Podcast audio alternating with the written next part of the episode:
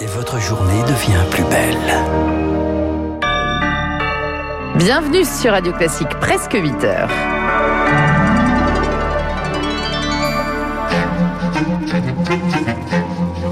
7h30, 9h, la matinale de Radio Classique avec Guillaume Durand. Le programme, c'est donc Frédéric Ancel, donc à 8h15, Guillaume Tabar qui va revenir sur les déclarations politiques du week-end de Jean-Luc Mélenchon, et Luc Ferry sur l'ensemble des sujets, puisque nous sommes lundi et que vous avez rendez-vous le lundi avec Ferry.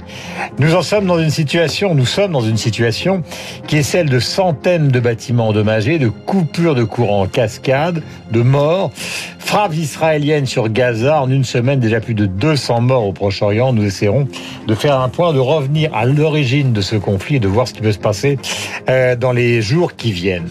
Le retour de l'écran noir sur nos nuits blanches. Bravo Lucille, vous avez le sens de la formule. Les cinémas rallument les projecteurs mercredi, mais il y a quand même plus de 400 films en stock.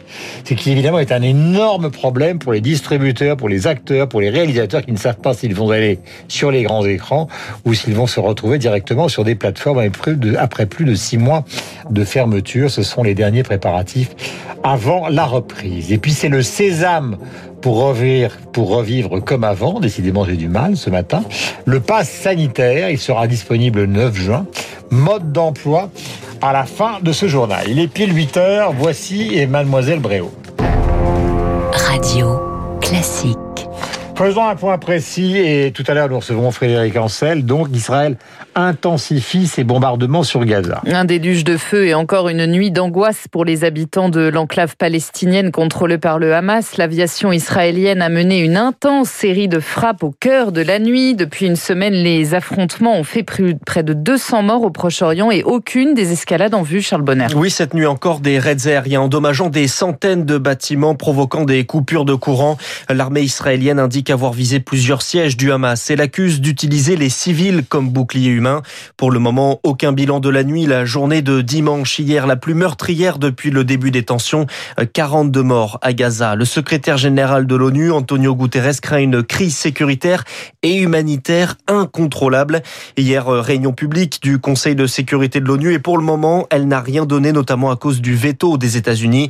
De leur côté, les ministres des Affaires étrangères de l'Union européenne se réunissent demain et aujourd'hui, Emmanuel Macron devrait aborder le sujet avec le président égyptien Abdel Fattah el-Sisi en visite à Paris pour le sommet sur la relance de l'économie africaine et dont le pays est frontalier de la bande de Gaza. Charles Bonner et hier Reporters sans frontières a saisi la Cour pénale internationale après des frappes israéliennes contre des locaux abritant des médias à Gaza de possibles crimes de guerre pour RSF. L'association estime que 23 médias locaux et internationaux ont été ciblés depuis le début du conflit. Des raids israéliens qui se durcissent, Lucie le Hamas lui a tiré plus de 3000 roquettes sur Israël depuis une semaine. D'où viennent justement ces munitions? La plupart sont produites à Gaza avec de l'aide de l'étranger. C'est ce qu'explique David Kalfa. Il est chercheur associé au Center for Peace Communication basé à New York. Il y a des filières de, contrebande d'armes dont use le, le Hamas avec donc une présence du Hamas au Liban, en Turquie, en, Malaisie euh, et dans d'autres dans d'autres pays. Donc il y a des filières clandestines. On sait aussi encore une fois que la, la frontière égypto-gazaouite n'est pas hermétique et qu'il y a une coopération tactique entre des groupes djihadistes insurrectionnels dans le Sinaï et notamment aussi des Bédouins et des réseaux de criminalité qui donc fournissent une aide logistique au, au, Hamas. Ce qu'il faut retenir, c'est que depuis 2014, le Hamas a développé une capacité de production autonome et des ateliers de fabrication d'armes euh, modernes. Des propos recueillis par Marie Martyr-Ossian. Les Jeux Olympiques de Tokyo auront-ils lieu? Ils sont censés commencer le 23 juillet, mais d'après un dernier sondage, 80% des Japonais y sont opposés à 10 du coup d'envoi, seuls 1,2% sont vaccinés. À l'instant des premiers résultats positifs pour le candidat vaccin de Sanofi contre le Covid, le laboratoire français travaille avec le britannique GSK. Après un premier revers et plusieurs mois de retard, ils viennent de terminer des essais sur l'homme de phase 2. Voilà, les cinémas s'apprêtent à rallumer les projecteurs. Et oui, plus que deux jours, Guillaume, avant une bouffée de liberté, les terrasses, les cinémas, les musées, mais donc, et donc les salles obscures, je viens de le dire, s'apprêtent à rouvrir après six mois de fermeture quand même, Lauriane Tout-le-Monde. Bonjour, bienvenue dans un cinéma.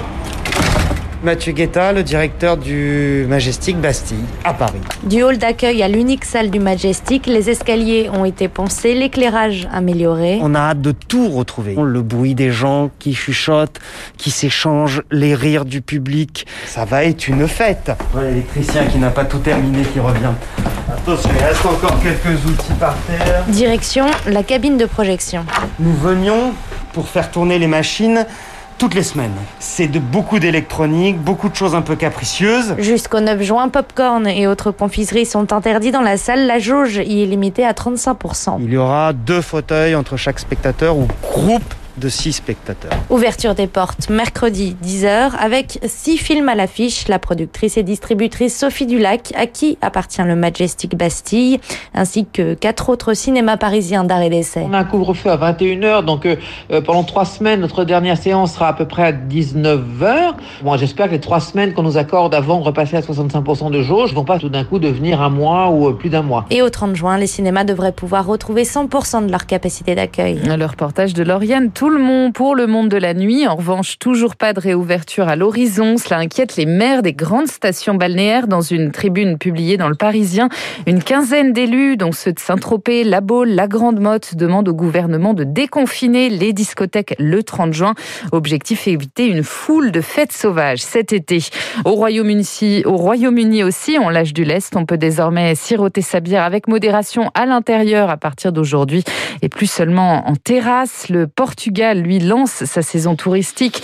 Les voyageurs européens peuvent de nouveau s'y rendre. Test négatif requis. Voilà, il faut être précis concernant la Grande-Bretagne. Il y a beaucoup d'inquiétudes du côté de Boris Johnson et du gouvernement car ils sont tous vaccinés, en tout cas majoritairement à l'AstraZeneca, qui ne présente pas toutes les garanties s'il n'y a pas deux vaccins concernant euh, les variants, notamment le variant indien.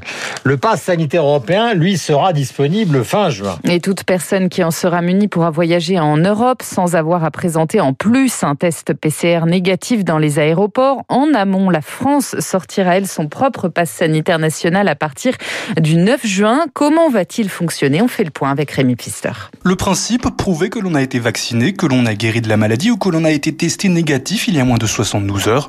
Il sera obligatoire dans les grands rassemblements de plus de 1000 personnes, comme les festivals, les stades de sport, mais aussi les cinémas et les salles de spectacle, dès lors que la jauge est dépassée. Il ne sera pas nécessaire, par contre, dans la vie de tous les jours, pour aller au restaurant ou dans les grands magasins. Pour voyager, il sera bientôt indispensable. Ce passe s'inscrit en fait dans le certificat sanitaire européen mis en place fin juin.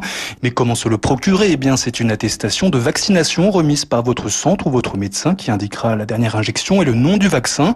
Le patient peut ensuite choisir d'importer ces documents authentifiés électroniquement dans l'application Tous Anti-Covid ou les garder au format papier. Si vous avez guéri de la Covid et que vous souhaitez obtenir le passe, c'est plus compliqué. Il faut une attestation d'immunité naturelle. C'est un certificat attestant après une prise de sang que vous avez développé des anticorps six mois après l'infection. Rémi Pfister, dans le reste de l'actualité, l'adolescent de 14 ans suspecté d'avoir poignardé mortellement une jeune fille de 17 ans à Ivry-sur-Seine dans le Val-de-Marne a été mis en examen hier soir pour meurtre. Il a été placé en détention provisoire. Plus que quelques heures avant le dépôt, la clôture du dépôt des listes pour les régionales, la limite est fixée à midi aujourd'hui. Une quinzaine de ministres sont candidats.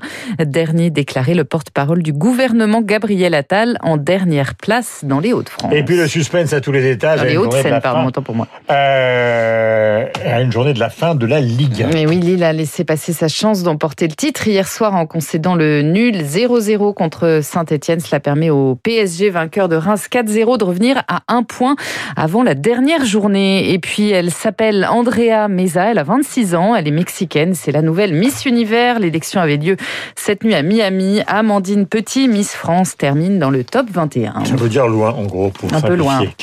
Euh, en rappelant que Nadal a gagné donc l'international de Rome, car nous sommes à quelques jours, évidemment, de Roland Garros. Écoutez, ma chère Lucille, Jean Gabin est né un 17 mai en 1904. Bon, il est inutile de rappeler sa carrière, mais nous avons retrouvé avec Augustin Lefebvre une conversation assez amusante dans le perspective de la réouverture des restaurants. À table, vous avez imaginé la scène, c'est un documentaire qu'on a retrouvé. Vous avez donc Bernard Blier, vous avez Lino Ventura qui raconte une ah histoire de restaurant. Ils sont en train, il faut bien le dire, de. Et voici ce qu'il raconte à propos donc euh, de Jean Gabin. Écoutez. De quoi parlions-nous en mangeant? Entre intellectuels, tu vois ce que ça donnait? On a commencé par des recettes de cuisine et patati et patata. Et des adresses. Et à la fin du repas, et Dieu sait si c'était un repas, celui-ci dit Je viens de découvrir une adresse fabuleuse. Ah bon fait le vieux. Ils se sont levés de table et il a dit Jean Gabin Jean et moi. a dit on y va. J'ai dit ça c'est pas possible les gars. On va demain on va mourir. On, va tournait, éclater. On va éclater. Je, je leur ai sauvé la vie. Et heureusement, comme les copains, je n'avais pas mangé tout mon pain. Au milieu de ma vie,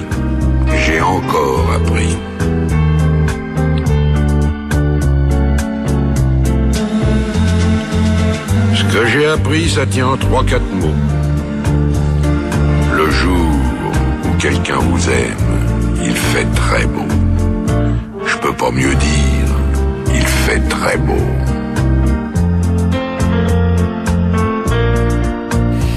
Voilà, deux dîners consécutifs, j'ai jamais réussi, surtout des dîners à la, à la Blier, Gabin et Ventura. En tout cas, hommage lui était rendu et c'est normal, cette belle voix, cette gigantesque carrière de Mistinguette, donc aux années 80. Euh, pour euh, Jean Gabin, peut-être même 70, car il est peut-être mort un peu avant. Euh, voilà. Il est 8h10, vous êtes sur l'antenne de Radio Classique, nous avons rendez-vous avec Guillaume Tabar, tout à l'heure Frédéric Ancel pour comprendre exactement ce qui se passe au Proche-Orient en Israël, donc les origines et aussi la possible sortie. Et puis après, Luc Ferry est-il pour ou contre le pass sanitaire, car il y a un débat intellectuel autour de cette affaire. Et puis nous aborderons aussi le bac, euh, ce bac qui maintenant est pratiquement un oral et plus un écrit, ce qui est une petite révolution. Il est 8h10, voici Tabar. C'est tout ce que je sais. Mais ça, le sais. Radio.